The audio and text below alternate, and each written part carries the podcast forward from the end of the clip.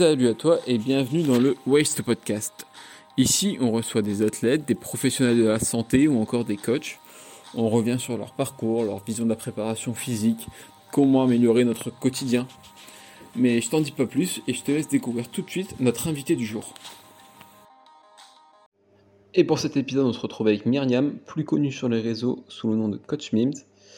On parle de son parcours, de sa vision du CrossFit, son parcours dans le sport, mais également de ses connaissances en nutrition. Elle nous donne quelques conseils et nous donne sa vision de la chose. Mais je t'en dis pas plus, je te laisse aller écouter ça de suite. Et comme d'habitude, je t'invite également à aller suivre la marque Reborn, partenaire de ce podcast, sur les réseaux sociaux. Bonne écoute à toi. Alors, on est parti. C'est parti. Du coup, pour euh, commencer par, par le, commencement, si je te demande de te présenter, on se croise dans un contexte complètement en dehors du sport, et je te demande qui t'es et ce que tu fais dans la vie. Euh, bah, je te dirais que je m'appelle Myriam et que je suis coach sportif. voilà. ok. Assez simple. Donc, euh, du coup, tu es coach sportif, c'est ouais, de savoir un peu comment t'en es arrivé là. Si je te demande ton tout premier souvenir en lien avec le sport, toi, ce serait quoi? Waouh, mon tout premier souvenir en lien avec le sport dans. dans... Ah, on, va remonter, très très loin. Ah ouais, parce que moi, le sport, euh, depuis que je suis petite, tu sais, moi, je, cours partout. Donc, euh, quand euh, ma mère, elle pouvait. Moi, j'étais tout le temps dehors, tout le temps, tout le temps. Donc, j'ai tout le temps eu des vélos, je courais tout le temps partout. Mais ma mère, elle savait même pas où j'étais toute la journée. Donc, ça, c'est mon premier lien avec le sport. es issu d'une famille de sportifs ou? Non, pas du tout. Euh, pas du tout. Mes parents ne sont pas. Euh, ma mère, quand elle était jeune, elle faisait du handball, mais elle m'en a. C'est pas quelque chose qu'elle a toujours euh, mis en valeur ou quoi que ce soit. Elle m'a juste dit quand j'ai commencé à faire du sport, ah bah moi je faisais du handball quand j'étais petite. Mais c'est pas. Non, je sais pas. C'est fait comme ça et en fait, le premier contact que j'ai eu vraiment avec mon sport après de prédilection, c'était en école primaire. Il y avait le, tu sais, le cross de, de l'école. Ouais. Et le fameux cross de l'école qui faisait peur. Et, euh, et en fait, c'est toujours quelque chose qui m'intriguait et qui en même temps euh, me faisait ultra peur. Et j'attendais ce moment comme je le redoutais, mais en même temps, il m'intriguait beaucoup. Et c'est un peu par là que j'ai commencé, moi, à, entrer, euh, à, mettre vraiment un, pied dans le sport. Le ok, et du coup. Et du coup, après, tu t'es orienté vers euh, la course à pied en club ou c'est. Ouais, après, c'est encore. Euh, donc, moi, j'ai commencé à faire les crosses et j'ai commencé à aimer ça, euh, à plutôt être dans les trois premières filles de mon, de mon école à chaque fois. Et c'était des filles qui étaient très pour moi des exemples parce que, dont une fille, sa mère était une championne de France et elle était très forte en endurance. Donc, moi, c'était ça qui m'intriguait le plus. Et juste d'être derrière elle, même si j'étais euh, cinquième, troisième, j'étais toujours dans les eaux-là, euh, ça me mhm. fascinait toujours. Et euh, après, quand j'ai voulu aller au collège, j'ai embêté ma mère pour aller dans un collège qui était, parce que je viens d'une petite ville, hein, à Sarreguemines, dans l'Est. Et mhm. je voulais aller dans celui-là parce qu'ils étaient spécialisés, entre guillemets, dans l'EPS. Et ils proposaient des EPS tous les jours en UNSS, tu sais. Et donc, il faisait le lundi, c'était volé. Le mardi, c'était euh, entre midi et deux. Le midi, c'était euh, le mardi, c'était l'athlé. Le mercredi, c'était le foot. Et bref. Et donc, moi, je faisais euh, à chaque fois le lundi, j'allais voler. Le mardi, je faisais le cross. et j'ai commencé à faire du cross. Donc, en fait, j'ai voulu rentrer dans l'équipe de cross-country de, de, de l'équipe de mon collège. Et mon, mon, prof de sport à l'époque, il m'a dit non. je n'étais pas assez bonne, il m'a refusé l'accès. ah ouais. Euh, c'est salopard. Ouais, ouais. Il m'a dit euh, bon, laisse-moi réfléchir. Et après, il m'a dit écoute, tu suis les filles quand même à l'échauffement. Euh, bon, allez, je te prends. Et j'ai commencé à faire avec elle les entraînements. Je me suis entraînée dur, dur, dur. Et puis après, j'ai commencé à devenir bonne en cross. J'étais dans le, ben, les, le top des filles. On a fait des, des podiums dans les cross-country en hiver on était championne de France. Donc voilà, on a performé en équipe. Et après, j'ai dit à mon entraîneur, euh, je ne ferai plus jamais de cross si tu veux que je continue l'athlé. C'était en... en fait, moi, ça me, ça me terrorisait le cross. Hein. Franchement, euh, tu sais, tu es en hiver, tu es dans la montagne, tu as des pointes, elles font 10 cm là, pour tenir dans la neige. Et tu es face à l'inconnu, tu es dans un départ, tu as 500 filles dans des petits box, tu sais. Et c'est une guerre, quoi. Tu as l'impression que c'est bref au début? Et je jure, moi, j'avais toujours peur. Et donc, je disais à mon entraîneur, bah, c'était, je crois, à mon entrée en cinquième, en quatrième. J'ai dit, c'est ma dernière année de cross. En quatrième, je veux, je veux, faire autre chose. Donc, si au cas où, tu me trouves autre chose. C'est moi qui lui ai mis un ultimatum. Et après, il m'a fait faire du, il m'a fait faire du 200 mètres haies. Et après, j'ai eu le record de Lorraine du 200 mètres haies. J'ai fait de la perche. J'ai tout fait sauf de la marche et du marteau. Ok. Du coup, tu fais partie des, des rares crossfitters qui, qui, aiment courir. Ouais, bah ouais, hein, c'est ma spécialité. Après, j'étais en équipe de France d'athlètes. Donc, euh, en fait, j'ai plus autant de plaisir à courir parce que je me suis beaucoup entraînée là-dedans. Mmh euh, et donc, du coup, tu sais, j'ai eu une notion un peu biaisée par rapport à ça. Et après, j'ai eu ma blessure qui fait que j'ai plus autant pris de plaisir dans l'entraînement après avec la course à pied. Euh, mais par contre, euh, ouais, j'aime bien parce que je sais que c'est une opportunité pour gagner un Wood, ouais. tu nous parlais d'équipe de France d'athlètes, du coup, je suppose qu'après, tu t'es orienté après le collège en une étude de sportive, enfin, dans des études en lien avec le sport et tu t'es fait, fait focus là-dessus, quoi. Pas. En fait, mes parents, ah. ils ont toujours refusé que je fasse un focus sur le sport. Et ils mm. ont toujours voulu que je garde l'école en, en, centrale. Et donc, j'ai fait un bac scientifique dans, dans, le lycée de ma ville. Et euh, je, gérais en même temps le haut niveau. Donc, euh, j'allais à l'école la journée. À 17h, je sortais de l'école. J'allais m'entraîner jusqu'à 21h. Après 21h jusqu'à 22h, je faisais mes devoirs. Et c'est comme ça que j'ai vécu mes années lycée. Et, ah, euh, Ouais, j'avais pas d'aménagement, c'était assez dur. Et mais mon prof de maths, il était en colère. Hein. il disait que je, il pensait que j'étais en équipe, euh, que j'étais en école universitaire américaine. Il me disait ça euh, euh, au conseil de classe et tu sais, dans les carnets là, dans les carnets de liaison avec ton bac. Mmh il, détestait ça, mais bon, au bout du compte, j'ai eu mon bac sans passer au rattrapage preuve. Et c'est où parce que tu es, en équipe de France quand même et au lieu de te soutenir, il te il, tire dans les roues, quoi. C'est pas cool. je, pense que beaucoup d'athlètes de, haut niveau, ils vivent ça, en fait, dans les écoles normales. On n'est pas très bien considéré, en fait. Euh, les profs ne comprennent pas l'attrait qu'on a pour le sport et ils comprennent pas l'aménagement, qu'on les fenêtres euh, d'entraînement qu'on a mm. par rapport à l'école. Et euh, par contre, ce qu'ils ne comprennent pas, c'est qu'on arrive à s'organiser pour tout faire. Et c'est un atout qu'on développe, nous, en tant qu'humains, quoi, en fait et comme qualité. Et, euh, et, mais c'est sûr que c'est plus difficile. Moi, euh, je rêvais de rentrer à 17h, boire un chocolat chaud, me faire un tartine de Nutella et regarder la télé. Hein. Et, euh, mais c'était, ça n'a jamais été mon cas. jamais. J'ai jamais fait une fois ça. J'aurais bien voulu une fois tester pour voir ce que ça fait.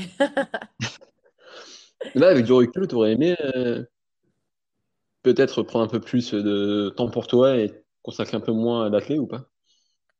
À ce moment-là, non, c'était pas envisageable parce que l'athlète, c'était ma vie. Ok. Tu vois, en fait, tu es, euh, dans le truc, quoi. Tu penses pas que cette heure-là, en fait, pour moi, elle aurait été gâchée parce que un entraînement, pour moi, de perdu, c'est un centième de seconde à. j'ai pas beaucoup d'opportunités en vrai dans l'année pour m'exprimer quand je faisais de. Tu as, euh, mhm. un championnat de France d'hiver, un championnat de France d'été. Donc, euh, il suffit que tu loupes un entraînement pour toi, en fait, tu es conditionné pour dire ben, c'est peut-être ton centième de seconde qui va te faire louper euh, ton podium dans un des deux championnats de France, quoi, pour t'exprimer dans ton année. Et du coup, l'équipe de France d'athlètes, tu, fais comment pour entrer là-dedans? Alors, en fait, c'est par Ouais, c'est le système en athlète, c'est. En fait, déjà, ton, en fonction de tes temps, tu es dans des barèmes. Mmh euh, donc, euh, tu fais tes championnats de Moselle, Lorraine, voilà. Et euh, en fonction de ça, déjà, tu es classé national 1, national 2, après tu es international, international B, international A. Et euh, donc déjà là, quand tu commences à être dans le IB, international B, euh, ça veut dire que tu es dans les trois premiers français. Donc moi, j'étais international au 100 mètres et. Et par contre, j'étais j'étais national 1 en heptathlon. D'accord. Du coup, j'étais septième française en heptathlon et j'étais euh, deuxième française de 100 mètres et à l'époque. Et donc, euh, en fait, ça se passe comment? Tu vas au championnat de France, euh, ils voient que tu fais une bonne place et après, tu as des opportunités dans des Jeux méditerranéens, euh, déjà en intersaison. Et donc là, tu es qualifié en équipe de France. Après, déjà, tu as, tous les stages d'été, tu as les stages de printemps dans lesquels tu es qualifié à travers ben, l'équipe de France parce que tu as les meilleurs temps français, donc tu es invité dans ces stages. Et, euh, et après, tu as euh, les championnats européens, ce genre de choses. C'est lié au fait que tu sois deuxième française au championnat de France, tu es qualifié pour. Euh, et puis, tu as le temps barème pour entrer dans le championnat européen, ben, tu es qualifié. D'accord. C'est comme ça. C'est assez dur, hein, parce que Hmm. tu n'as pas beaucoup de place. Tu as deux Français qui vont dans chaque discipline. Ah ouais, c'est. Mm. Et toi, du coup, tu vois toutes ces opportunités qui arrivent, etc. Tu te dis quand même que euh, tes études vont te servir ou tu te vois plutôt au JO euh, dans quelques années et les Ah, études, tu les fais me, parce que tu faire. moi, je me vois au JO. hein, euh. Ah, bah, pff, franchement, moi, je suis contente. l'école, en vrai, c'est, ça a été toujours quelque chose d'important pour moi, mais en vrai, je savais même pas ce que je faisais. Quand j'ai choisi mon bac scientifique, c'est parce que ma meilleure copine, elle a choisi un bac scientifique et j'ai pris comme elle. Donc, euh, en soi, euh, c'est long à dire, mais moi, j'ai ma meilleure copine qui était un bon exemple. J'ai eu de la chance. Mhm. Euh, après, j'avais, on m'a proposé STAPS. Et tu vois, à ce moment-là, quand j'ai eu, euh, justement, c'était ma dernière année de bac, c'est à ce moment-là que j'ai eu ce déclic. Je me suis dit, je termine mon année de bac euh, dans mon école. Je vais pas à l'INSEP. C'était à l'INSEP. Et euh, j'ai dit STAPS. Je sais plus. Ouais, t'as dit. STAPS. Ah ouais, donc je me suis trompée. L'INSEP, c'est les STAPS, ça arrive après. Et du coup, euh, j'ai hésité et c'est moi qui ai refusé parce que je me sentais euh, pas prête de pouvoir tout cumuler à, à l'INSEP dans ce cadre. Pour moi, c'était insurmontable. Et, euh, et du coup, en vrai, j'aurais peut-être dû, en fait, je sais pas. Mais j'ai passé mon bac et je me suis blessée euh, peu de temps après. Et euh, l'année d'après mon bac, moi, je suis rentrée à, au Krebs de Nancy pour, parce que je suis allée en STAPS. Et donc, j'ai intégré le Krebs. J'ai eu un tout nouvel entraîneur et tout ça. Et, et en fait, j'ai j'ai jamais réussi à, à remonter ma blessure. Et ça a arrêté toutes mes considérations sportives et même mon, le sport en général. J'ai tout arrêté. C'était quoi la, la blessure, si c'est pas indiscret? Bon, en vrai, c'est pas si grave que ça. Euh, c'était, euh, j'avais des tendinites à répétition au niveau du, du ro- du- de la rotule, tendon patellaire. Et euh, sauf que ça avait inflammé tout, quoi, toute ma rotule, mes deux rotules. Donc j'ai eu d'abord pointe, après mes, toute ma rotule, les graisses autour de la- en dessous de la rotule. Euh, bref, je- j'arrivais plus à monter des escaliers et ça a duré un an. Ah ouais, quand même. Ouais, j'ai dû faire euh, bon, de la mésothérapie, euh, j'ai fait l'infiltration. Hum, Le seul truc qui a marché, c'est l'infiltration et l'arrêt. Je suis passée par des médecins quand j'étais adolescente qui m'ont dit que je devais me faire opérer. euh, en fait, moi, quand je dis ça, c'était il y a tellement longtemps. Je suis assez âgée, donc en fait, c'était en 2003, 2000, 2002, 2003, 2004. Et à l'époque, tu avais une tendinite, c'était un truc, euh, genre, euh, enfin, tu, c'était fini, quoi. C'est fou à dire ça. hein, euh. Et, et ça a mis un an à, à ne plus avoir de douleur. euh, j'ai pu recourir, et, mais au bout d'un an, c'était fini, j'étais dégoûtée. Ok. Et même en étant en équipe de, de France d'athlètes, etc., t'avais pas un staff derrière pour ta rééduque, tout ça? Non, Après, ouais, c'est parce que nous, de, l'extérieur, on voit le haut niveau comme euh, tu sais, les Ouais. footballeurs. pro. Ici, derrière, t'as Trio, t'as tout. Il n'y a qu'eux qui ont ce, ce luxe. Euh, après, tu as ce luxe quand tu vas, quand es à l'INSEP, tu as un encadrement qui est médical qui est plus poussé. Et c'est pour ça que je dis que j'aurais peut-être dû aller à ce moment-là parce que si j'avais eu ce, ce problème-là, à ce moment-là, j'aurais été prise en charge par des, des professionnels de haut niveau, pas des mecs qui m'auraient dégoûté. Euh, franchement, malheureusement, non, t'as pas de suivi psychologique, tu as vraiment un soutien euh, quand tu pars en stage. Tu as un staff médical et encore, tu as un kiné, euh, voilà, ostéo. Mais après, en dehors de ça, tu es avec ton club et tu vivotes avec ton club. Donc, euh, c'est les moyens de ton club, quoi. Et tes parents. Et moi, mes parents, ils n'avaient pas beaucoup de moyens. Donc, euh, euh, j'ai vu plein de médecins. Le seul qui a été performant, c'était le médecin du SLUC, du coup, celui qui m'a fait les infiltrations. Donc, c'est le SLUC, c'est euh, l'équipe de basket de Nancy. Mhm. C'était en, en pro, en pro A, il me semble. Ok. Pas de bêtises. Et donc, euh, lui, c'est lui qui a réussi à récupérer, en fait, quand même, le- mon, mon usage du genou normal. De mes deux genoux. D'accord. Mais du coup, tu gères comment? Parce que tu es en crêpe, tu peux plus forcément faire de sport. Ça se passe comment là-bas? Il... Mal. En Ouais. fait, c'est en- mon entraîneur, il me connaissait. Euh, c'est un entraîneur que- qui connaît mon club et qui connaissait mon ancien entraîneur, donc euh, il savait que je n'y mettais pas de la mauvaise volonté. Euh, après, de mon côté, j'ai fait une grosse dépression. En plus, j'étais en STAPS au même moment, donc tu vois, tu es vraiment immergé dans le milieu sportif, donc j'étais écœurée. Ouais. donc j'ai fait un, en fait, j'ai fait un rejet du sport et j'ai abandonné tout. D'accord. Mm. Et t'abandonnes avec un plan de secours ou tu pars juste comme ça? Non, ça, ça a mis longtemps, tu vois. Je venais à l'entraînement, après, après j'ai commencé à plus venir à l'entraînement. Après STAPS, j'ai fait quand même mon DUG. Euh, donc, euh, tu vois, j'ai quand même essayé de traîner ce truc, quoi. Et en STAPS, tu t'entraînes de ouf, hein. Tu t'entraînes tous les jours, surtout à l'époque. Je sais pas comment ça se passe maintenant, je pense toujours, hein. Donc, euh, tu souffres à l'entraînement. Euh, tu fais, mon quotidien, c'était des douleurs euh, et des douleurs super aiguës. Ben, en fait, ça t'écœure, quoi. Et au bout de deux ans, en fait, j'ai décidé de monter mon entreprise. Et euh, donc, pour moi, ça s'est naturellement parce que j'avais un autre, un autre objectif, c'était monter mon entreprise et faire vivre mon entreprise. Ok. Et du coup, euh, entreprise de quoi? J'ai euh, j'ai monté un magasin de vêtements, euh, sportswear et streetwear dans l'Est. D'accord. Et, euh, et donc, euh, ouais, c'est, je l'ai ouverte, euh, c'était ma boutique que j'avais ouverte au centre de Nancy, dans l'Est. Et euh, je l'ai gardée 4 ans. Et ouais, j'ai, je l'ai ouverte à 19 ans, cette boutique. Ah ouais? Ouais. Maintenant, ça n'est pas très évident parce que t'as pas de, de formation de commercial, t'as pas Non, de. Enfin, ouais, j'ai t'as aucune base pour faire ça là-bas. Tu vois, ça-. il n'y a aucune logique.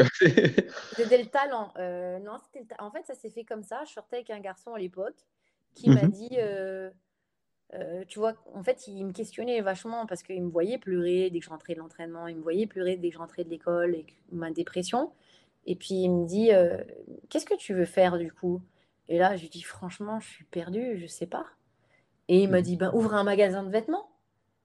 Et là, qu'est-ce qu'il me raconte, lui? Et euh, en fait, quand il m'a dit ça, je dis, oh, en fait, c'est pas con. euh, j'aime, tu vois, le sport. Pourquoi pas des fringues sport?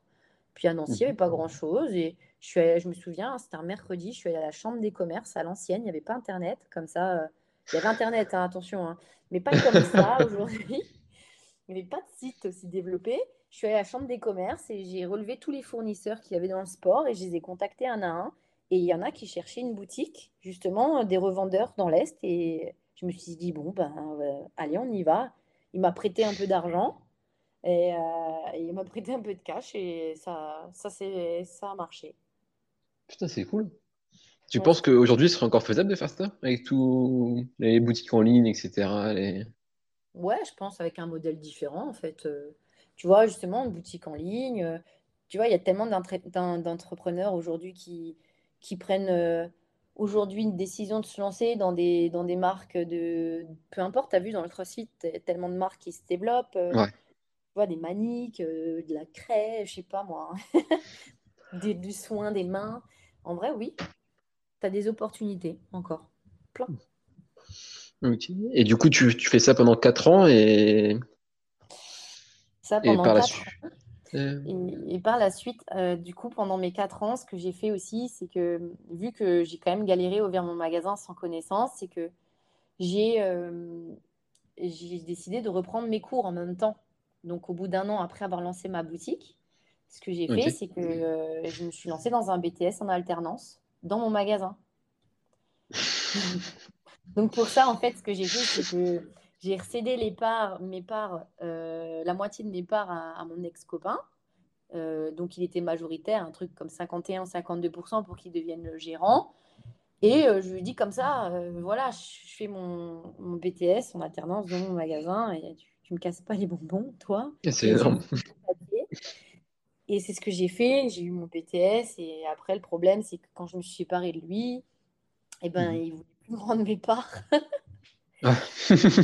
Et, euh, et puis voilà, et lui m'a dit, moi je te les rends si on reste ensemble. À l'époque, je ne jamais de la vie.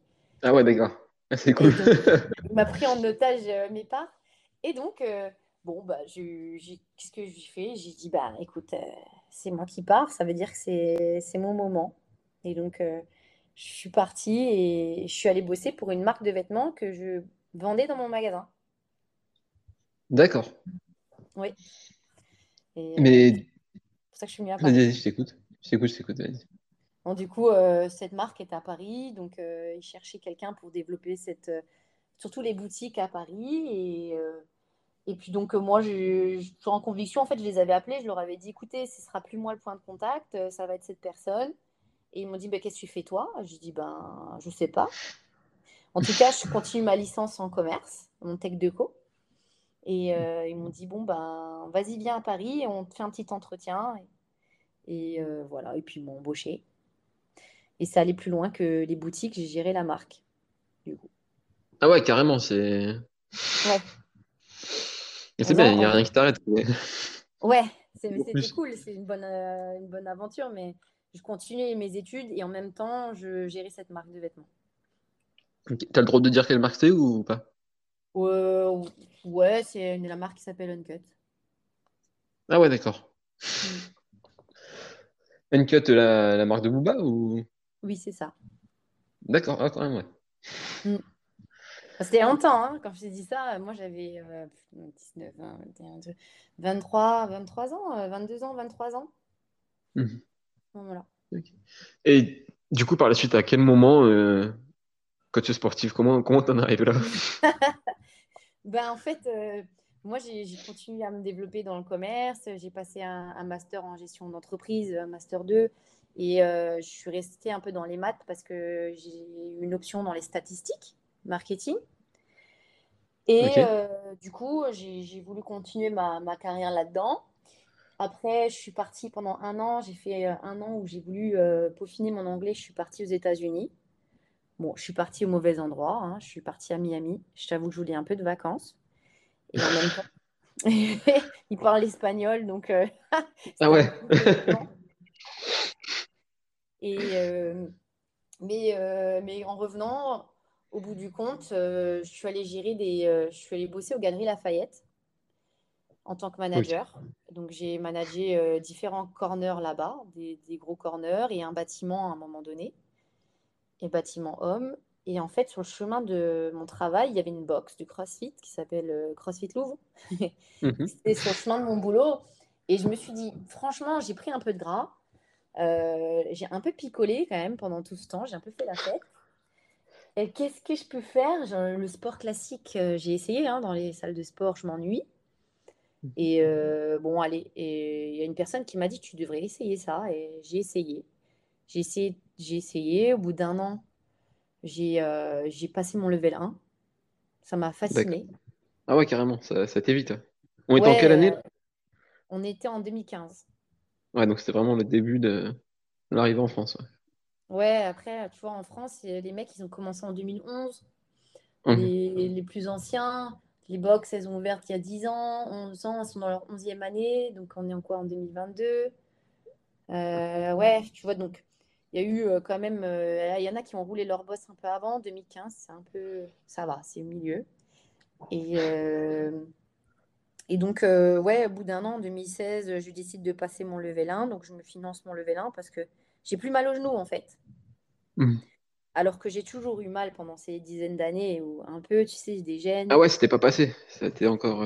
C'était gênant, quoi. Genre, j'aurais, je me serais jamais vu refaire une, une activité sportive comme je la fais aujourd'hui, en fait. Mm. Même monter des escaliers, ça me faisait toujours mal à la pointe de rotule.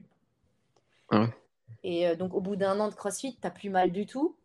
Donc là, je me dis, ah non, faut que je comprenne. Il y a un truc qui chamboule ma vie et euh, qui me reconnecte à mon, à mon ADN, quoi, ce que j'ai fait depuis que je suis petite.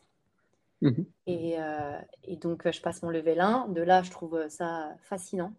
Parce que le level 1, pour moi, il est fascinant même si beaucoup de gens euh, pensent que ben, je suis biaisée parce que je suis séminaire staff. Mais en fait, euh, je suis séminaire staff parce que justement, par, le, par la croyance que j'ai en la méthodologie et parce que j'ai vu à travers mon, ma progression et le level 1 et comme, ma compréhension du level 1 mmh. de base. Et, donc, du coup, après, au bout d'un an, je demande à assister à un coach. ok. Donc, je demande à David Le Nouvel est-ce que je peux assister à un coach? Il me dit ah, pourquoi? Parce qu'il n'était pas, convaincu euh, que je veuille vraiment être coach. Il dit qu'est-ce qu'elle veut faire elle euh, Qu'est-ce qu'elle veut faire elle, Galerie Lafayette? Donc euh, je me suis dit ah, s'il te plaît, je l'ai harcelé.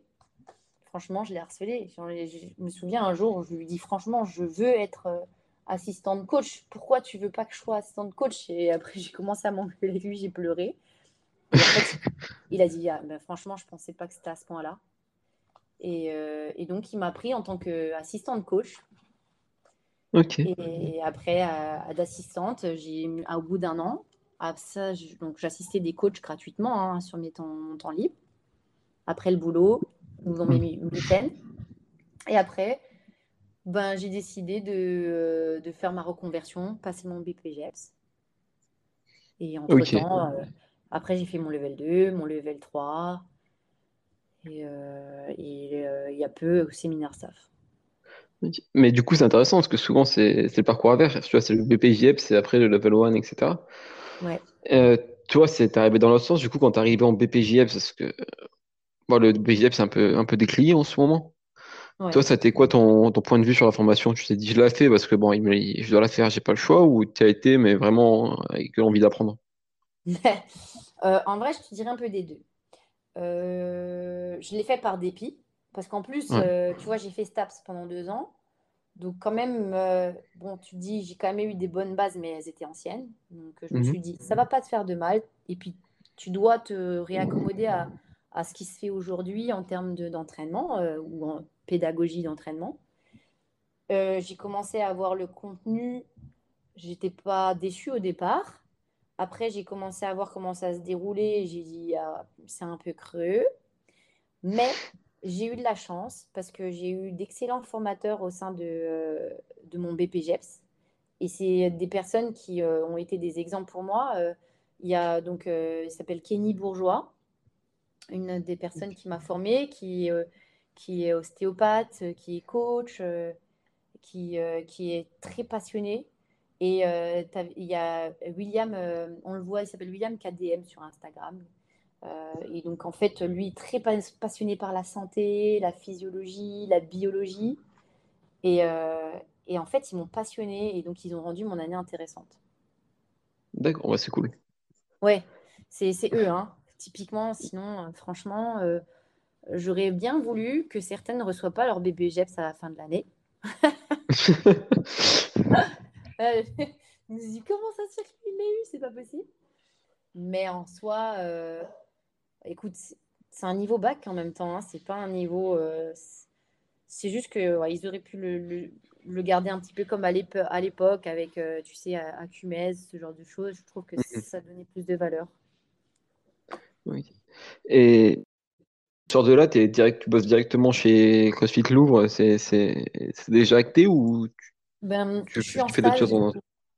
Comme je suis en stage Louvre, mmh ben en fait, euh, et que après tu fais tes preuves, euh, si, tu, si tu fais tes preuves en tant que stagiaire, euh, ben oui, tu as des heures. Hein. Ok. Tu t'es tout de suite senti légitime pour coacher? Ouais. Ouais. ouais, parce que en fait, ton stage, et surtout au Louvre, tu n'es pas ménagé. Hein. Donc, euh, et tu es bien accompagné aussi, attention. Hein. C'est que aujourd'hui, moi, je, dans, mon, dans, mon, cursus de, de formation, euh, j'ai eu David derrière moi. Euh, c'est des réunions toutes les semaines, c'est du feedback après tes séances réguliers. Donc, en fait, tu adaptes, tu évolues pendant un an et tu n'es pas perdu. En fait, tu es, coach à la fin de ton année, tu es un vrai coach. Mmh Donc, tu n'es pas perdu parce que tu as tes repères, c'est juste qu'après bah, en fait, euh, tu n'as juste plus euh, autant de. Tu plus tes réunions stagiaires, en fait. Voilà. D'accord. Et du coup, ensuite, tu passes le level 2, c'est ça? Ouais. Et maintenant, tu es level 3. Je suis level 3, ouais. Ouais, du coup, le level 2, j'en ai déjà parlé un petit peu, c'est, euh, ça se concentre plus. Tu me dis, tu m'arrêtes si je dis une bêtise, hein. Vas-y. C'est plus sur euh, comment organiser un cours, comment gérer un peu les, les heures, tout ça? Euh, non, en fait, tu es vraiment axé sur le coaching. D'accord. Donc, en fait, pendant tout un week-end, ce que tu fais, c'est que tu coaches et tu reçois le feedback de- donc, euh, des séminaires staff. Donc, as la première journée, tu, euh, tu coaches en individuel. Donc, tu fais du one-to-one. Et là, euh, donc, tu, tu as du feedback. Et ce feedback, tu vas essayer de l'appli- l'appliquer le lendemain quand tu vas coacher un groupe. Euh, et euh, de là, tu reçois encore un feedback que tu vas, toi, euh, amener dans, dans ta box pour pouvoir te développer. Et entre-temps, il te donne des outils, euh, justement, comme tu dis, organiser un plan de cours, euh, organiser ta timeline, qu'est-ce que tu dois mettre, comment tu fais au mieux pour organiser une séance pour que tu sois efficace dans ton coaching. Mais il y a beaucoup de coaching, ouais. Tu vois, tu passes, ton collègue y passe, donc toi tu prends le feedback de ton collègue et tu, tu l'enregistres, qu'est-ce qu'il a fait lui, tu prends son feedback, tu sais, c'est tout le monde écoute le feedback de tout le monde, euh, tu te fais coacher et les gens te regardent, donc euh, c'est pas un système où tu, tu mets des doigts dessus, tu dis ah, tu te fais juger. Tu as vraiment envie de passer pour que tu puisses euh, après recevoir un, un axe d'amélioration et tout le monde reçoit du coup cet axe pour lui aussi. Ok. Mais du coup, toi, par exemple, t'as, t'as changé quoi en ton coaching entre le level 1 et le level 2? Level 2, alors, euh, bah déjà, moi, j'ai passé un paquet d'heures à coacher entre mon level 1 et mon level 2. Ouais. Franchement, euh, des centaines et des centaines. Euh, après, dans mon level 2, mon... c'était quoi mon feedback? C'était Carl Stedman qui avait fait mon level 2. Il y avait Ellie. Euh, et Carl, euh, Carl, il m'avait donné, je me souviens, ça m'avait marqué. Ah oui, moi, je passais beaucoup de temps sur mes progressions. Je ne comprenais pas pourquoi j'étais bloquée dans mes progressions. Euh, tu sais, quand tu enseignes un mouvement, tu essaies de l'amener assez rapidement pour que le mouvement entier soit pratiqué. Ouais. Donc, par exemple, quand tu fais, euh, je sais pas moi, un push press, la progression, c'est deep. Après un deep drive slow, deep drive fast et full movement. Et, euh, et donc, c'est de se dire euh, comment est-ce que tu peux amener ça en, en quelques minutes, que pas que ça dure 15 minutes et que ce soit chiant. Et à l'époque, j'étais bloquée là-dedans encore. Et donc voilà, ça c'était mes axes pour que voilà, rendre euh, que les gens ils bossent rapidement leur mouvement entier. Bon, Ok. La question, mais si, si, tout à fait. mon, mon axe d'amélioration.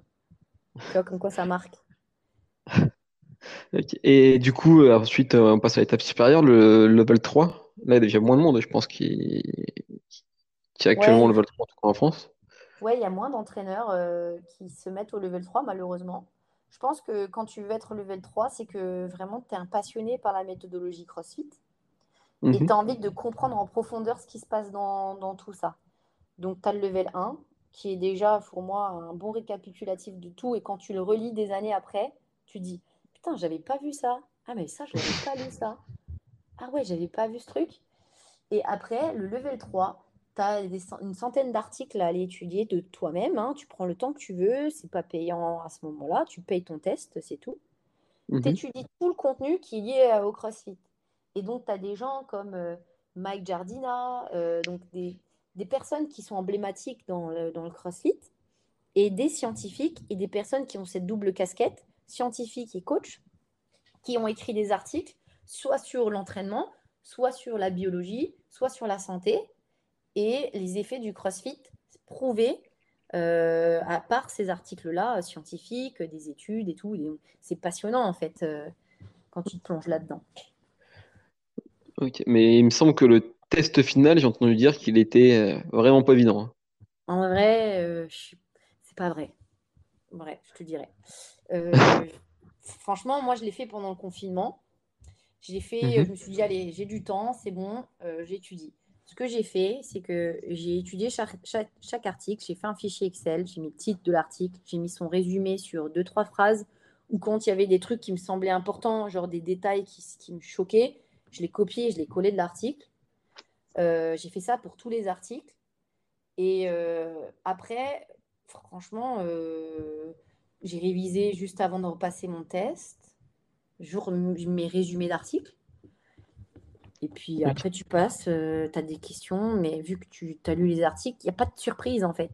Tu vois? Ouais. Et tu l'as lu, tu le remets. Après, le seul truc, c'est que tu as des vidéos dans le level 3. Mhm. il faut, ça veut dire qu'il faut que tu aies des heures de vol de coaching. Quoi. Une, tu peux avoir des, des, classes avec plein de bordel dedans. Tu dois dire voilà, euh, je sais pas moi, c'est quoi les erreurs de coaching? Je dis au pif parce que j'ai pas le droit de dire les, questions, tu vois. Mais euh, voilà, et toi, tu dois dire c'est ça. Mais ça, c'est parce que ça, ça mêle le, le côté un peu euh, très scolaire avec les articles, avec le côté très opérationnel du coaching. Et c'est ça qui est cool avec le level 3. Mais c'est pas dur, non. D'accord. Ce qui est dur, c'est que les articles sont en anglais et que si c'est pas ta langue natale, c'est juste un peu plus long. Ouais. Euh, mais du coup, pour parler d'anglais, justement, tu penses que, franchement, aujourd'hui, pour un coach, je sais plus qui m'avait dit ça, pour euh, qui considérait qu'un coach aujourd'hui devait savoir parler anglais. Euh, S'il voulait vraiment pouvoir se former, etc., c'était mieux de. C'est vrai que ça t'ouvre des sources, des sources, des, portes que tu peux pas ouvrir que quand tu quand tu parles qu'en français. Typiquement au Canada, tu vois, par exemple, euh, des, formations qui sont très intéressantes. il y en a beaucoup sur la neuro, il y en a beaucoup sur la nutrition, qui sont beaucoup plus avancées quand elles sont canadiennes ou anglo-saxonnes, par exemple. Mmh. Tu vois, donc, euh, tu peux accéder à des ressources plus rapidement. Maintenant, devoir, je ne sais pas si tu dois, parce que tu as beaucoup d'outils maintenant qui t'aident aussi à, pouvoir un petit peu pallier ce problème. Tu vois, les articles du level 3, tu les ouvres sur Google Chrome, tu mets trois petits points à droite, euh, traduire en français, tout l'article en français, et c'est pas mal traduit, en vrai. Sauf que de temps en temps, un ils appellent ça un nettoyage, mais euh, ça, tu... pas grave. mais tu peux te fermer des portes, oui. Ok. Et du coup, le, pour, continuer, il faut, faut s'attendre à un level 4 de ton côté ou pas? Alors, euh, bah, moi, je, ferai tout pour pouvoir le passer quand euh, il sera disponible, euh, entre guillemets, accessible en France. Ça, c'est sûr. Ça se passe pas le level 4 Le level 4, il n'y a plus de chichi. Hein. Tu n'es plus caché derrière ton ordi, ni derrière une feuille. Tu es, dans une box de CrossFit. Tu as des WOD de CrossFit à coacher. Et en fait, tu as des personnes qui sont level 4, qui viennent t'évaluer.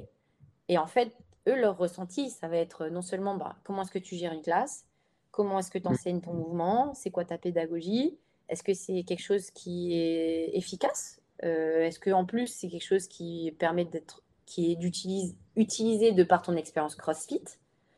Et après, c'est aussi est-ce que tu, tu, respires le CrossFit ou pas? Euh, voilà, et ça tu le, tu le, sens dans ton brief typiquement. Hein. Si ton brief il est déjà à chier, euh, tu peux pas faire un, tu peux pas lever le 4 tu sens que si tu n'as pas tous les éléments d'un bon brief dans ton brief, en moins de 4 minutes, bon, ça sert à rien de faire ton level 4, quoi. ils vont te comprendre tout de suite. Eux, tu leur fais pas à l'envers. Euh, comment t'en es arrivé à faire partie du séminaire? Parce que ça, c'est... Séminaire staff. Euh, en fait, quand j'ai passé mon level 2, c'était euh, un an, 8 ou 9 mois avant le confinement. Mhm. Euh, j'ai euh, Carl Stedman, en fait, il m'a proposé, il m'a démarché, il m'a dit euh, écoute, suite à ton level 2, j'aimerais te demander si tu étais intéressé par une opportunité de faire un internship au séminaire staff. Ah, c'est cool. pourquoi toi, tu sais? Ben, Parce que par rapport au coaching que j'ai eu pendant ce week-end, ma manière de coacher pendant tout le week-end, en fait, c'est comme un repérage, quoi, en fait. Après, mmh. je t'avoue que lui, il m'a tout le temps vu caché à, Louvre 1 quand il y avait des séminaires. J'étais caché, j'écoutais tout. Euh, dès qu'il y a un truc, j'écoutais. J'essayais d'être présente quand il y avait tous les levels 1. Euh, t'as pas le droit d'être dans les parages. dès qu'il y avait une bribe que je pouvais, à laquelle je pouvais avoir accès, j'essayais de les regarder, voir comment ils faisaient, voir comment ils coachaient. Euh, eux, ils me voyaient aussi. Je pense qu'ils m'ont vu souvent m'impliquer dans la vie de CrossFit, entre guillemets, dans, dans l'entraînement. Donc, il m'a proposé ça. Et euh, après, il y a eu le confinement. Donc, moi, je l'ai relancé. J'ai dit alors et tout. et il m'a dit euh, T'as remarqué que tu es à la maison? Oui. Bon, il n'y a pas de job, il n'y a pas de boulot en ce moment. Euh, laisse tomber, c'est mort. Et donc, bah, tu vois, j'ai mis ça de côté. Et quand ça a repris, j'ai, pour moi, tu vois, j'y pensais plus trop. Et à ce moment-là, ben, Ellie m'a dit Écoute, est-ce que tu veux faire ton internship pour reprendre la suite de Karl, ce qu'il t'avait proposé? Et alors, j'ai dit, bah, écoute, bah, grave. Et, là, après, tu fais ton internship, donc tu vas dans les séminaires à tes frais, tu, tu vas, tu voyages. Je suis allée en faire en Italie, etc., pour que tu aies l'aval de, des flowmasters de, européens et qu'ils soient d'accord que tu intègres le staff. D'accord. Quand tu parles des, séminaires dans lesquels tu vas, c'est des séminaires euh, que CrossFit ou tu fais un peu de tout? Non, que CrossFit. Là, c'est que les level 1. D'accord. Tu vas dans les level 1 et puis, euh, et puis là, euh, surprise, surprise, tu fais ce qu'on te demande. Ok. Voilà. Mais Et toi, du coup, process a un, peu changé là, hein, ces derniers temps.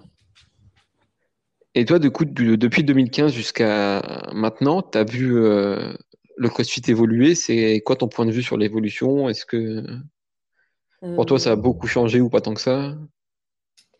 ouais, ça a quand même bien évolué, surtout en France. Mhm. Euh, en France, on est passé, euh, on est presque à 800 box aujourd'hui. Ouais, c'est énorme. C'est énorme. Euh, Quand tu penses qu'il y a 10 ans, il n'y en avait que 3, 4. Non, il y en a 5 maintenant. Il y a Braise qui fête son anniversaire.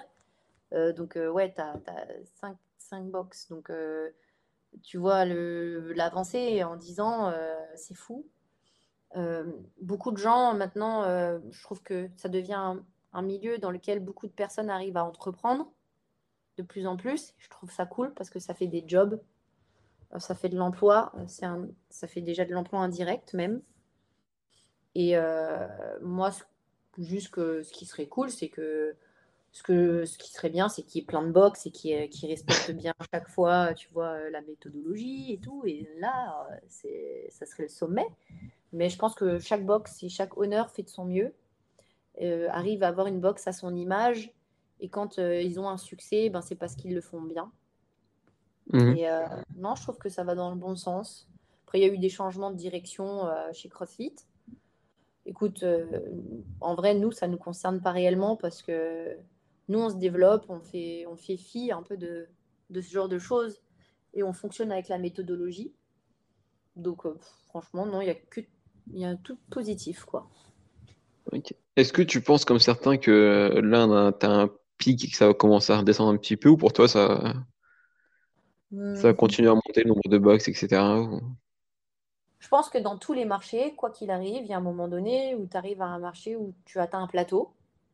Euh, mais en fait, on n'y est pas encore. hein. Euh, en France, euh, quand tu regardes de temps en temps le nombre de box dans chaque ville, on n'est pas un plateau du tout. Quand tu regardes le nombre de, de Global Gym qu'il y a, Ouais. je peux dire qu'il y a encore énormément à faire et ce serait de se sous-estimer de dire que, par exemple, même 1000 box, ce serait assez. Parce qu'en fait, il y a combien de milliers, de milliers, de milliers de Global Gym? Qui arrivent à fonctionner les uns à côté des autres avec des centaines et des centaines d'adhérents.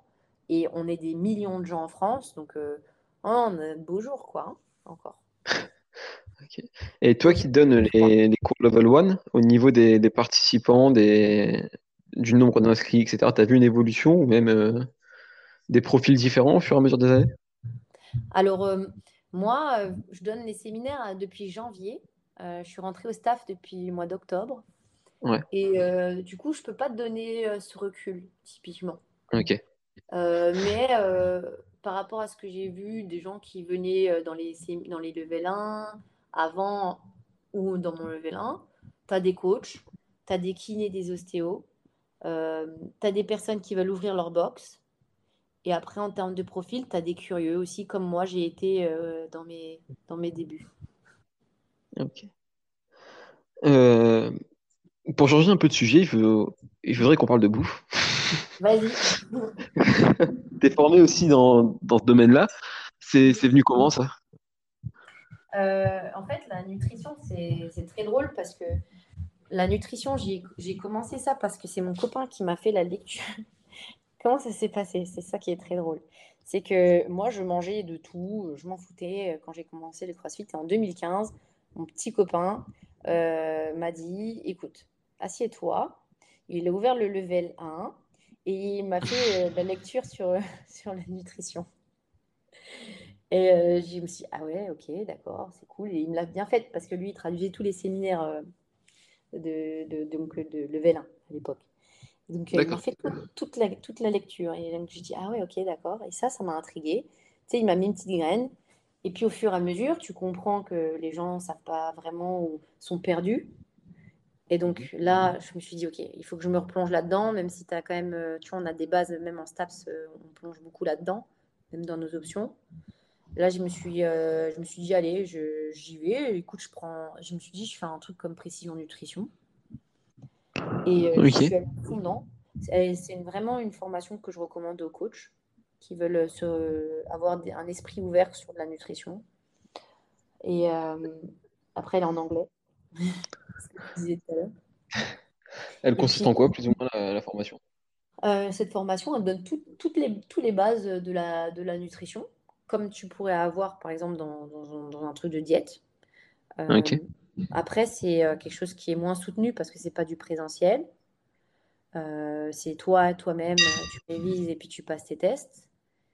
Et, mhm. et après, c'est qu'est-ce que tu en fais? Par contre, ce que j'adore dans cette formation, c'est qu'il te donne beaucoup d'outils et il te donne beaucoup, d'outils d'accompagnement psychologique et en vrai, tu vois que la nutrition, il y a une grande, grande partie psychologique, sans être psy, hein, attention, hein, on ne faut pas déborder non plus, mais tu peux vraiment aider les gens à déclencher certaines, certaines bonnes habitudes et des petits changements, et qui après font des gros changements dans leur vie.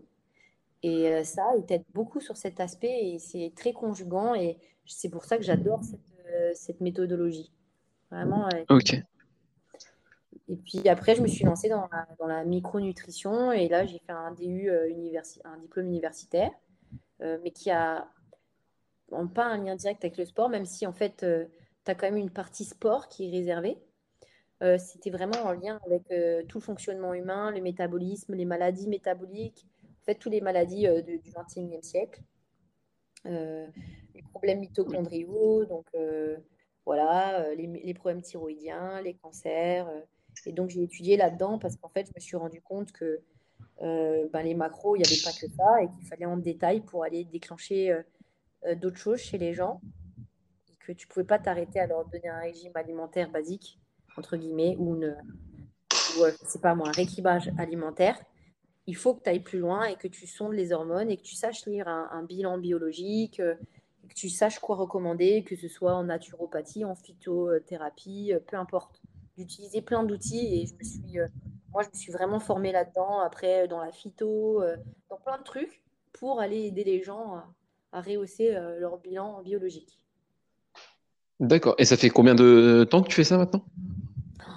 Maintenant, ça fait bien plus de deux ans que je me suis spécialisée là-dedans. Tu prends que des sportifs ou tu as aussi des personnes lambda? Non, je prends, j'ai aussi des personnes lambda. Donc en fait, tu vois, toutes les personnes qui rentrent dans ta box, c'est des personnes lambda euh, qui ont déjà pris le pas de pouvoir être euh, consciemment incompétentes dans la prise en charge de leur santé. Donc ces personnes, elles commencent à, devenir compétentes en disant bon bah maintenant je, m'entraîne, donc je commence à faire du bien à ma santé. Ils en voient les résultats et les preuves, et à ce moment-là ils disent ok maintenant ma nutrition. Et eux, ben c'est vraiment cool parce que tu peux bosser sur plein d'aspects avec ces personnes. Euh, et après, ben forcément, tu creuses et tu vois les, problèmes des gens normaux, des problèmes, euh, des, problèmes de thyroïde, euh, ce genre de choses que tu creuses avec eux et, et ça se passe bien. C'est super cool, c'est super gratifiant quand tu vois comment tu peux impacter leur vie. Ok. C'est super cool. Et tu fais aussi des, des sportifs de haut niveau ou pas? Alors, euh, j'ai eu euh, plusieurs sportifs de haut niveau qui m'ont contacté dans différents sports. Euh, malheureusement, il faut que je donne, une suite. Avec cet été-là, c'était un peu compliqué. J'ai eu beaucoup de personnes qui m'ont démarché suite ben, au, coaching que j'ai avec Willy. Mm-hmm. après, Willy, il, est très autonome. Hein, mais du coup, c'est vrai qu'on a fait attention à sa nutrition avant les Games. On est allé euh, travailler des, petits aspects et des, aspects un, peu plus grands dans sa nutrition. Et euh, de ça, en fait, il y a plein de gens qui ont été intrigués des sportifs de haut niveau. Donc, euh, Oui, après son, son, petit déj à base de, ta, potion magique. Ah ouais, les légumes. Ah, le pauvre, elle mange beaucoup de légumes maintenant. ça va, ça va. Il n'est pas traumatisé. Hein. Il s'en sort bien de temps en temps. Et il mange encore beaucoup de choses euh, qui, sont, qui lui font plaisir. et du coup, quelqu'un qui, qui, prendrait un suivi nutrition avec toi, ça, ça se passe comment? Euh, Comment ça se passe? Alors, en fait, euh, ce que je fais, c'est que je fais. déjà, j'ai tout un, un process de questionnement que j'ai avec eux pour comprendre justement ben, dans, dans, dans, ma réflexion, si j'essaie de sonder, est-ce que c'est euh, déjà euh, quelles sont ses habitudes, euh, ses, ses, comportements de vie, après ses entraînements, est-ce qu'il performe ou pas, qu'est-ce que lui il appelle performer, comment est-ce que je peux l'amener à la performance, parce que c'est souvent ce qu'ils veulent hein, en général, la première des choses, après c'est souvent maigrir, etc. Après, c'est de se dire, OK, qu'est-ce qui est sous-jacent à ça? Est-ce que cette personne, elle peut avoir des, une clinique, on peut appeler ça, qui pourrait l'empêcher de, de, de, juste de bien vivre. Ça peut être, euh, attention, est-ce qu'on ne peut pas euh, aller un peu plus loin dans ses hormones, euh, ce genre de choses, sans être médecin, hein, attention. Hein. je vais juste regarder et conseiller une nutrition qui va aller aider cette condition. Et, et, après, après, je fais un suivi. Donc, de manière globale, quand je fais un suivi personnalisé, ce que je fais, c'est que suite à cet entretien, moi, je fixe des objectifs semaine par semaine et on fait un bilan semaine par semaine. Et on, voit les états d'avancée et on compare avec des chiffres. Euh, et on, compare avec des aspects chiffrés qui sont l'entraînement, qui sont aussi euh, le sommeil, qui sont les, mesures. Euh, ça peut être le poids quand c'est cohérent, hein, en vrai, parce que chose, temps le poids en référence, c'est pas cohérent. et voilà, et je l'accompagne jusqu'à ce que la personne déjà, elle ait des résultats physiques intéressants, mais de, de l'autre côté, et en même temps, ce que je veux, c'est que je lui apporte un maximum de connaissances. Mmh. Et donc, euh, dans ces connaissances, ce que je fais, c'est que je, je, l'éduque et je lui donne tout ce que je sais, je lui donne par mon suivi. Ok, pour qu'il prenne son envol par la suite. C'est ça. Comme ça, il soit, cette personne, elle est en totale autonomie. Elle n'a plus besoin de consulter qui que ce soit. Ok. Et du coup, pendant la durée du suivi, ça, au niveau du plan, ça se passe comment T'envoies un plan avec tout ce qu'il doit manger, les heures à laquelle il doit manger et tout, ou tu donnes des macros et la personne est plus ou moins libre en fonction de, ses préférences euh, En fait, ce que je fais, c'est que je conçois un... En fait, on le fait ensemble. C'est pas moi qui vais faire un plan avec la personne, c'est de se dire comment on va faire par rapport à ta vie, tes entraînements, quel moment c'est le mieux de manger, etc. Euh, d'avoir euh, qu'est-ce que c'est des protéines, des glucides, des lipides, de les aiguiller, que les personnes, euh, je, les aiguille dans leurs courses et qu'après, je constitue leur plat. Après, je peux leur, les aiguiller. Hein, j'ai une base de, tu vois, je peux dire, attends, bah, moi, je mange ça, par exemple, ou des clients qui mangent ça, je monte des assiettes, ça peut inspirer. Mais non, les personnes, elles, conçoivent elles-mêmes leur repas. Et c'est le but, parce que, en fait, si tu donnes des repas à des gens tout le temps, mmh quand tu arrêtes le suivi, elles vont manger tout le temps tes repas que tu leur as donnés et donc elles vont manger tout le temps la même chose. C'est un échec notoire euh, de santé, typiquement. Donc, euh, et en plus de comportement. Donc cette personne, ce qu'elle va faire, c'est qu'au bout de six mois, du coup, elle va voir qu'elle regrossit ou qu'elle n'arrive plus à suivre ses objectifs. Elle va appeler une autre personne et elle va dire Est-ce que tu peux me faire un plan de diète? Et donc, euh, elle s'en sortira jamais. C'est pas lui faire un cadeau. C'est, tu vois, tu apprends les gens à pêcher. Tu leur donnes pas seulement une canne à pêche. Et est-ce que ça t'est déjà arrivé de, de refuser des, des, gens coaching, par exemple De prendre un exemple assez classique, tu vois, une personne euh, assez, assez mince, etc., et qui souhaite encore maigrir parce qu'elle a vu quelque part qu'il faut toujours être plus maigre, etc. Et tu dis, bah écoute, si ton objectif c'est ça et que tu veux pas changer, moi je, je refuse. Ou, même quelqu'un de pas assez euh. difficile que tu n'as pas pu suivre. Ou... Ouais, je pense que avant de, de quand tu vois qu'une personne, en, fait, dans le suivi, à un moment donné, elle-même, elle se dit, écoute, en vrai, je pense que je suis pas au moment où j'arrive à m'investir assez pour pouvoir faire des vrais changements. J'ai envie, j'ai eu le truc, mais je n'arrive pas à déclencher les, efforts nécessaires. Typiquement, il y a des gens, ils n'arrivent même pas à aller s'entraîner. Donc là, tu, sais, c'est pas, une, pas une formule magique. Hein. À un moment donné, euh, tu peux pas dire à une personne, bah, arrête de manger, comme ça, tu es sûr que tu maigris. Donc, euh, dans ce cas-là, je dis, ben écoute, on arrête, et c'est sûr. Après, il y a des gens, je les sonde tout de suite. Euh, quand ils viennent et qu'ils me démarchent et que je vois qu'ils ont un style de vie euh, qui est complètement, par exemple, outrancier, des personnes, elles font la teuf 6 jours sur 7, tu vois. Je leur dis, écoute, je ne les refuse pas. Je dis, tu sais que dans ta vie, il y a quelque chose à résoudre avant la nutrition. Parce que tu ne peux pas sortir six jours sur 7 dans, et, vouloir performer à l'entraînement. Donc, euh, quand tu auras remis tout ça en place, euh, tu reviens me voir. Et puis sinon, une personne qui me dit, ouais, une personne par exemple qui est maigre et qui voudrait encore plus maigrir parce qu'elle aurait eu peut-être un problème euh, d'image, mhm. des formations d'image, euh, je ne la lâche pas comme ça parce que ça, ça c'est vraiment des personnes qui euh, je ne peux, pas, je, je, peux pas lui la lâcher dans la nature. Ça me fait mhm. trop de mal. Ça, c'est ma mission. quoi. Moi, en tant que coach, je ne peux pas abandonner une personne qui a vraiment besoin d'aide. Donc, euh, j'essaierai de la conseiller à des personnes qui pourraient l'aider dans, dans sa démarche. Et euh, des, personnes de qui moi je m'entoure, des bons psys euh, très accessibles ou des personnes, tu vois, dans son entourage qui pourraient l'aider. Mais ce n'est pas un problème de, de maigrir, là, c'est un problème de, un problème de, de, perception, quoi. Mais je la lâche pas. J'essaie de la suivre quand même. Je la suivrai pas nutritionnellement parlant, par contre, euh, je la relancerai pour savoir ce qu'il en est de ses démarches euh, en ce qui concerne sa santé euh, psychologique. Ok. Et du coup, est-ce que tu influes aussi sur, sur le, mode de vie des gens, par exemple? Par exemple, quelqu'un que tu vois qui. Ben, il va prendre, je vais prendre mon exemple. par exemple, tu vois, je travaille de nuit, moi, je, varie, exact, je varie beaucoup d'heures de, repas, d'heures de, sommeil, etc. Mhm. Est-ce que pour des gens comme ça, tu essayes aussi de stabiliser un peu le mode de vie, tout ça? Euh, bien sûr. Ça va plus loin que la tout simplement. Ouais, après, du coup, euh, tu sais, je change de boulot, quoi. Hein, euh. ah, oui, bien sûr. mais, mais essayer de trouver le meilleur moyen pour que tu te sentes bien et que tu puisses quand même faire ce qui te plaît. Trouver peut-être des moyens alternatifs pour, tu vois, pour que tu aies assez de lumière du jour, que tu puisses recaler tes hormones. Ouais, tu, tu, fais une prise en charge 360 pour ça que la nutrition, c'est un, un leurre ou l'entraînement, c'est qu'en fait, tu es dans une approche holistique et donc tu essaies de prendre un cadre 360 autour de la personne quand tu la coaches en nutrition pour qu'elle arrive à succès.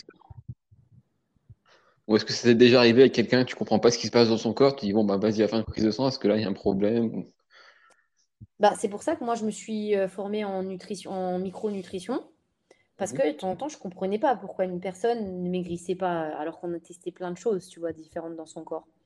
Ça m'est déjà arrivé d'être à l'échec avec une personne et euh, tu vois, genre, on, est, on, est, on est allé plus loin dans les bilans biologiques, etc.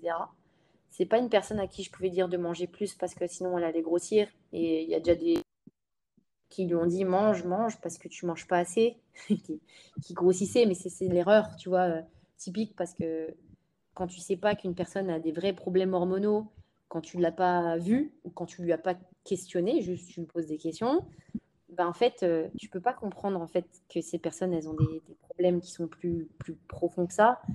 Et, euh, et tu vois, de travailler avec son médecin. Et même son médecin, c'était compliqué, donc d'essayer de communiquer avec lui et après d'essayer de trouver au mieux des solutions pour elle. Mais tu sais qu'elle a des changements beaucoup plus profonds à faire euh, dans sa vie et dans son hygiène de vie et dans son investissement santé, parce que là, ça coûte un peu plus d'argent pour aller plus loin. Mais euh, ouais, ben, dans ce cas-là, moi, je communique plutôt avec les médecins, quoi. D'accord. Ouais. Et ils sont ouverts à la discussion ou? Pas tous, non. non, pas tous. Euh, pas tous, mais des médecins intelligents, oui. Et du coup, moi, j'ai plus une audience de, pratiquants de, CrossFit. Pour ceux que tu suis, c'est quoi les, erreurs que tu vois le, plus souvent? Ah ben, ils mangent pas assez de glucides. Alors l'erreur la, plus commune, c'est que c'est que je vois des athlètes de CrossFit en privation, quoi. C'est abominable. Et puis en plus, c'est qu'ils ils oublient de manger du gras aussi. Donc, euh, euh, alors il y a plusieurs choses. Euh, soit ils sous-mangent, et ils sous-mangent souvent la partie la plus importante qui est les glucides, qui est le, carburant principal utilisé en CrossFit, puisque tu utilises, tu utilises la, deuxième filière. La franchement, c'est la filière la plus redondante en CrossFit. Et donc, euh, euh, là, tu utilises le glucose, le glycogène en source première. Donc, c'est une erreur. Deuxième chose, c'est d'utiliser pas assez de gras dans leur nutrition Après, c'est d'utiliser pas forcément les bons types de gras en bonne quantité. Souvent, c'est que le de coconut, on va pas se mentir. ouais, c'est peanut butter et puis c'est très bien. Mais non. et après, c'est de se dire, c'est le surentraînement. Ok.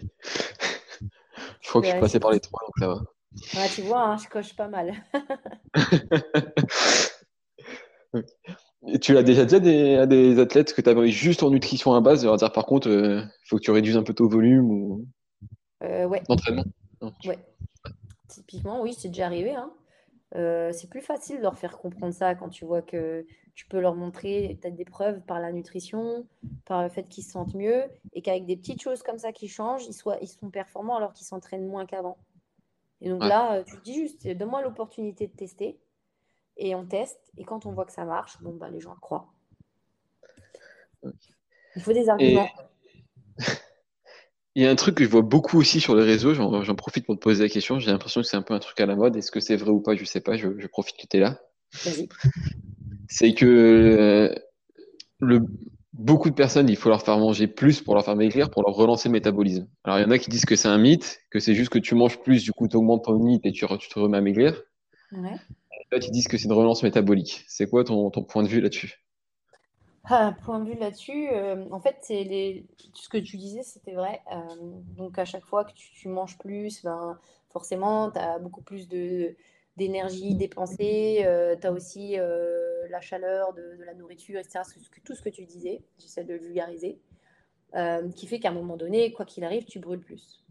Maintenant, la relance métabolique, c'est quelque chose qui est utilisé en bodybuilding. Mhm. je pense que, tu vois, en type body, ils sont... Alors, si des gens qui sont forts en nutrition, oui, et un peu non. oui, parce que c'est des personnes qui, en fait, ils sont forts en régime. Voilà. Donc, c'est des... moi, je pense que déjà, tu peux faire confiance à un bodybuilder parce qu'il arrive quand même à passer d'une phase euh, où il est gras à une phase où il est plein d'eau, à une phase où il est très sec, et une phase où il performe euh, physiquement pendant son concours. Mais mm. tu vois, c'est très ponctuel à chaque fois. Et donc, le fait qu'eux, ils puissent utiliser ces process qui sont très ponctuels, j'y crois dans leur cas euh, parce qu'ils y arrivent. Tu vois. Donc, mais c'est très ciblé et pour moi, c'est très body. Après, euh, moi, je suis, je suis, quand même consciente qu'il y a des personnes euh, à qui tu peux quand même relancer leur activité métabolique par le fait de manger plus, mais c'est par divers aspects qui sont beaucoup plus larges que euh, la chaleur thermique, par le fait qu'il il y a aussi l'énergie dépensée par la digestion, il y a aussi le fait que tu puisses avoir beaucoup plus de micronutriments, que tu beaucoup plus de cofacteurs à énergie. Tu vois, tu as plein de choses. Et puis, ça te donne quand même beaucoup plus de, de réserves. Si à un moment donné, tu étais en déficit d'énergie pour pouvoir dépenser cette énergie, il faut voir le postulat de départ. Euh, comme je disais en nutrition, en vrai, c'est vraiment des tests, on est vraiment des labos. Donc, euh, il faut vraiment tester sur soi et il faut comprendre d'où la personne, elle part. Si c'est une, personne qui était en carence énergétique entre guillemets, et tu lui fais manger plus parce que tu dis c'est une relance métabolique, toi, dans ton esprit, en vrai, cette personne, c'est juste parce que tu lui donnes un bon niveau d'énergie pour qu'elle performe, bah, en fait, euh, forcément, cette personne, elle va avoir un cercle vertueux. C'est qu'elle va pouvoir s'entraîner plus, elle va créer plus de muscles, etc. Donc, euh, je pense que c'est plutôt un cercle vertueux euh, si tu augmentes les calories et l'énergie emmagasinée par une personne. Et elle peut en avoir des vrais bénéfices, ouais. Mais ça ne peut pas marcher chez tout le monde. Tu vois Tu peux pas dire à une relance métabolique à une personne qui a des problèmes hormonaux, si tu vas droit dans le mur. Ouais, d'accord. Et du coup, on parle aussi de, de, CrossFit santé, CrossFit performance. Est-ce qu'il y a la même chose pour la nutrition? Est-ce que pour toi, il y a une nutrition santé et une nutrition performance? Ouais, carrément. Euh, ouais, moi, je suis carrément pour ça. En fait, euh, euh, déjà, ta nutrition santé, c'est celle qui te fait euh, vivre en bonne santé. Donc déjà, tu peux prendre la prescription de, CrossFit. Hein. tu sais, tu, tu manges. après, c'est un peu, c'est un peu vulgarisé parce que ils disent manger de la viande. Donc, tu vois, là-dedans, tu as du poisson, des œufs, de la viande. Donc, attention, les, les, végétariens, les véganes, ne me tombez pas dessus, je vous jure. Donc, manger des protéines, ça veut dire, d'accord? Des noix et des graines, euh, manger quelques fruits, peu de féculents et pas de sucre. Déjà, ça, je trouve que c'est une bonne prescription santé en termes de nutrition. Parce que ça englobe tout, protéines, glucides, lipides, euh, et puis tu manges des légumes, manger de la viande, des légumes. Donc euh, tu manges ça déjà en bonne quantité. Après, tu manges quelques fruits, déjà ça te donne une notion déjà de, quantité aussi, un peu, plus, un peu moindre, euh, peu de féculents. et après, tu manges aussi des noix et des graines comme tu veux, entre guillemets. Bref. Après, il faut aller plus loin quand tu veux performer non seulement tu viens commencer à paramétrer cette, phrase qui est assez large à quelque chose de très précis. Donc tu viens mesurer parce que tu veux te professionnaliser. Après, une fois que tu fais ça, il faut comprendre comment ton métabolisme énergétique il fonctionne. à savoir que la base de ton énergie en tant que sportif, c'est ta mitochondrie. Donc, je vais peut-être un peu loin. Pour les personnes qui font pas de crossfit ou qui ne sont pas coach, ils peuvent me détester.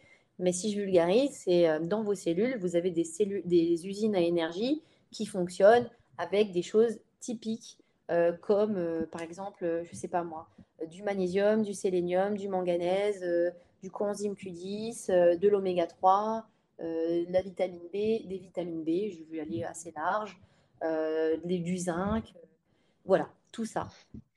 Et donc ça, à un moment donné, il faut se dire qu'en tant que sportif, on doit être conscient d'avoir un apport dans tous ces besoins-là. On doit aller plus loin, on doit être sûr qu'on les apporte. Typiquement, du magnésium, on a beau manger plein de légumes dans notre journée, boire assez d'eau, on ne sera pas assez, euh, surtout avec de l'entraînement intense, on va être en déplétion. En plus, le crossfit, c'est une activité donc en plus, si elle est mal menée, c'est-à-dire que si tu fais des metcons tous les jours, tous les jours, tous les jours, tu vas te retrouver à être euh, dans un état d'oxydation avancée. Ça veut dire que ta mitochondrie, elle pollue trop, en fait. C'est comme si toi, tu lui avais pas donné euh, euh, des, on va dire, une déchetterie. Tu vois, pour recycler tous les déchets, tu lui dis, bon, j'arrive plus, ma déchetterie, elle est pleine dans la cellule, vas-y, gaz la cellule, je m'en fous. Et eh ben, y a, la plupart des sportifs qui sous-performent, c'est à cause de ça, en fait. Parce qu'ils n'ont pas les éléments, on va ils vont dire, ils n'ont pas les éboueurs en plus, ils n'ont pas, les, ils pas EDF non plus correctement, tu vois, correctement. Ils ont des coupures d'électricité et leur déchetterie, elle est en grève. Donc, euh, euh, ça, c'est problématique, tu vois. Donc, ça, il faut opérer là-dessus. Il faut être très précis. Et après, il faut aussi se dire euh, peut-être qu'on a des besoins accrus en collagène, euh, des besoins accrus euh, dans, en iode, ce genre de choses, quoi. Dans des micro-nutriments. Ok, ok.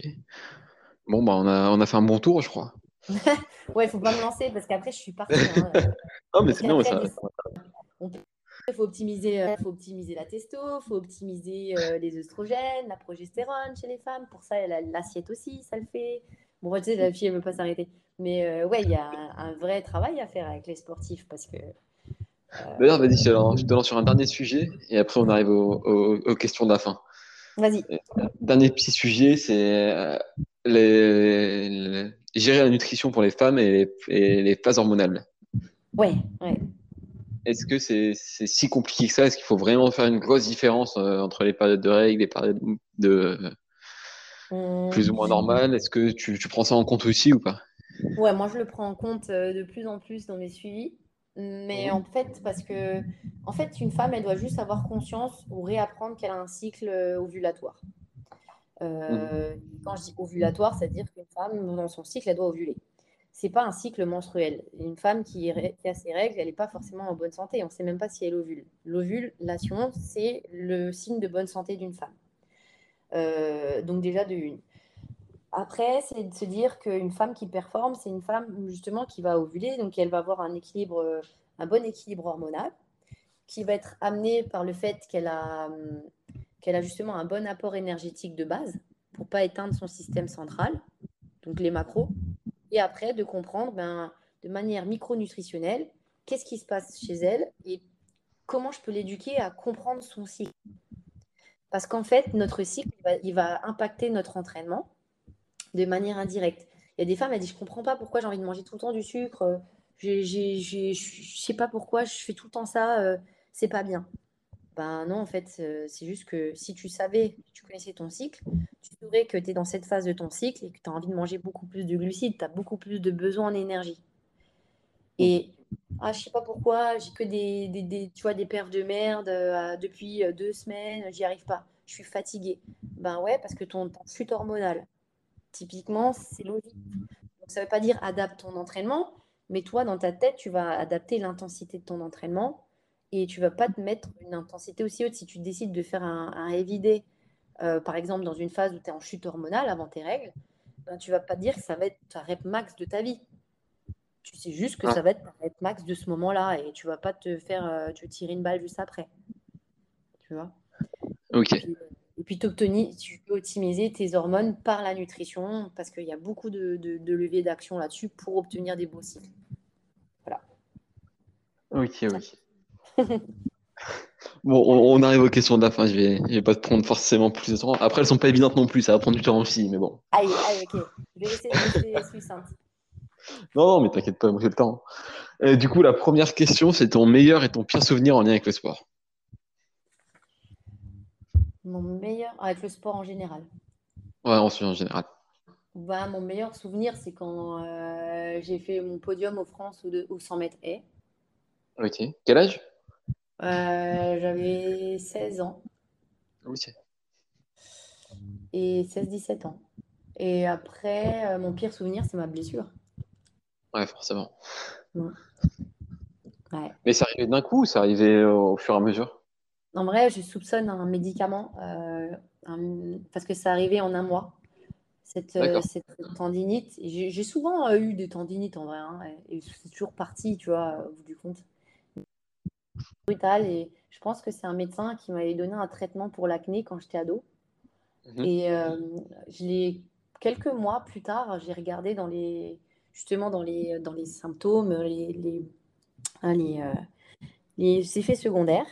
Euh, ils expliquaient que tu pouvais avoir des tendinopathies rotuliennes, bizarrement rotuliennes. Donc là, je me suis dit. Ah bah, Donc, euh, je pense que ça peut être fortement lié à ça. Euh, du coup, question suivante, la plus dure.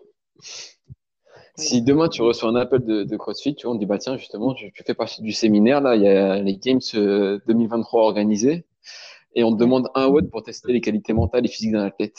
Ce serait quoi le, le de, de Myriam? Que je donnerais. ouais. Elle est traite celle-là.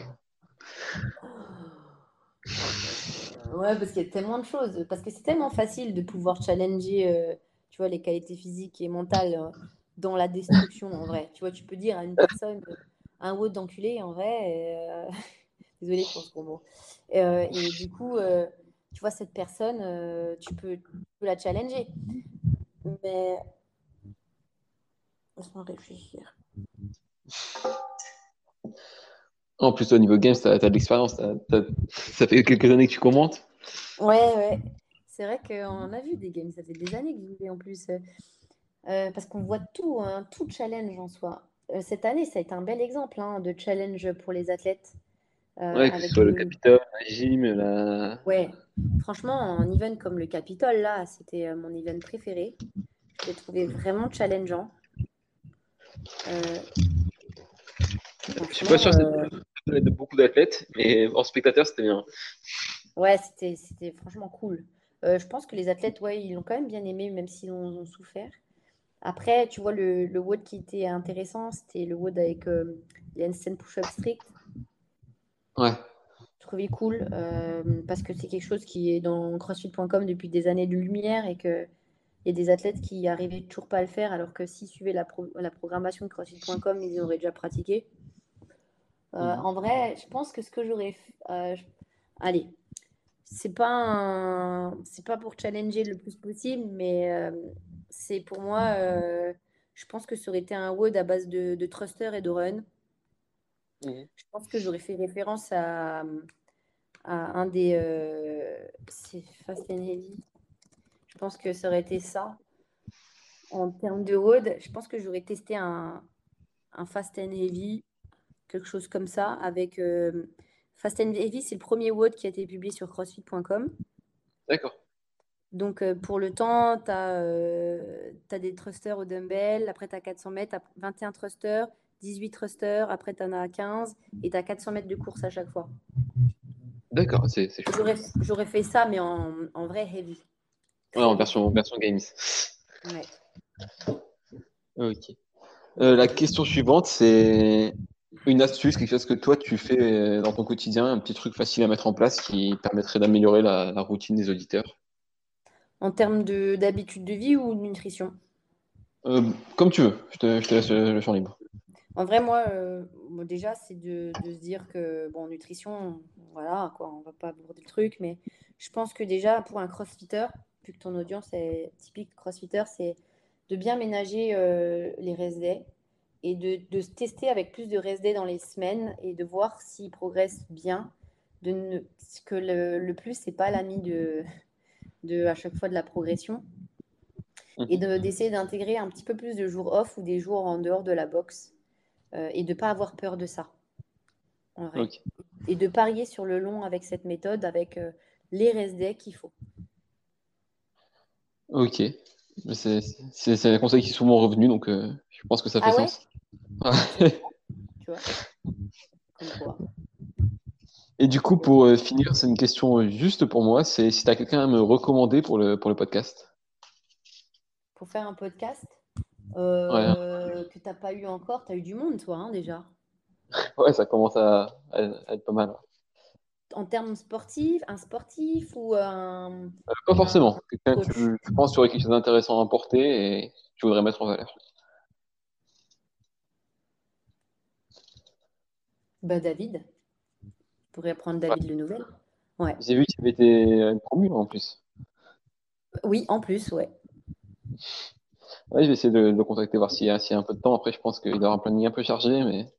Ouais, je pense, mais euh, c'est cool d'avoir sa vision euh, en termes de, tu vois, d'entraîneur, entraîneur d'entraîneur, son évolution, les erreurs qu'il a fait en tant que coach, euh, en tant qu'aide coach et tout. je trouve que ce serait cool d'avoir cet aspect-là. Et le formateur. Comment est-ce qu'il arrive à bien former ses coachs Ça aussi, c'est cool. Et bah, du coup, pour conclure, où est-ce qu'on peut te, te suivre? Ben, On peut me suivre sur Instagram, Coach Mims. On peut euh, me suivre sur Facebook, mais pas trop, d'accord? Parce que je ne nourris pas du tout ça. J'ai aussi un, podcast que je fais qui est sur, euh, sur Spotify, qui est Run Your Life. Mhm. J'ai un site internet qui est runyourlife.fr. Et euh, dans très peu de temps, je lance une application de suivi. Et donc, ça, je vous laisserai le, le plaisir de découvrir dans quelques jours. D'accord. C'est une excuse que tu viens de me lâcher là ou pas? Oui. C'est une exclu. On peut en savoir plus ou pas du coup? Total exclu. Ben, pas vraiment. Parce que j'ai peur que d'un coup ça sorte pas et que d'un coup ça. Oh, qu'est-ce qu'elle a raconté comme connerie celle-là? C'est ça, Mais euh, non, non, euh, euh, c'est quelque chose qui peut aider les gens à, à appliquer justement des bonnes habitudes de vie, des bonnes habitudes nutritionnelles, que ce, que ce soit en autonomie ou que ce soit en suivi plus particulier. Voilà. Ok, ben, bah, on va suivre tout ça alors. C'est parfait. Bon, bah, du coup, je te dis encore merci de m'avoir accordé euh, tout ce temps. Bah, de rien, merci à toi. Et euh, c'était un plaisir. Bah, merci. Et du coup, je te souhaite. parlé beaucoup, hein. Non, mais c'est bien, j'aime bien. Je mets, j'ai rien à faire. Je mets une pièce dans la machine et ça part. J'aime bien. ok, c'est cool. Et mais du coup, je te souhaite. Salut.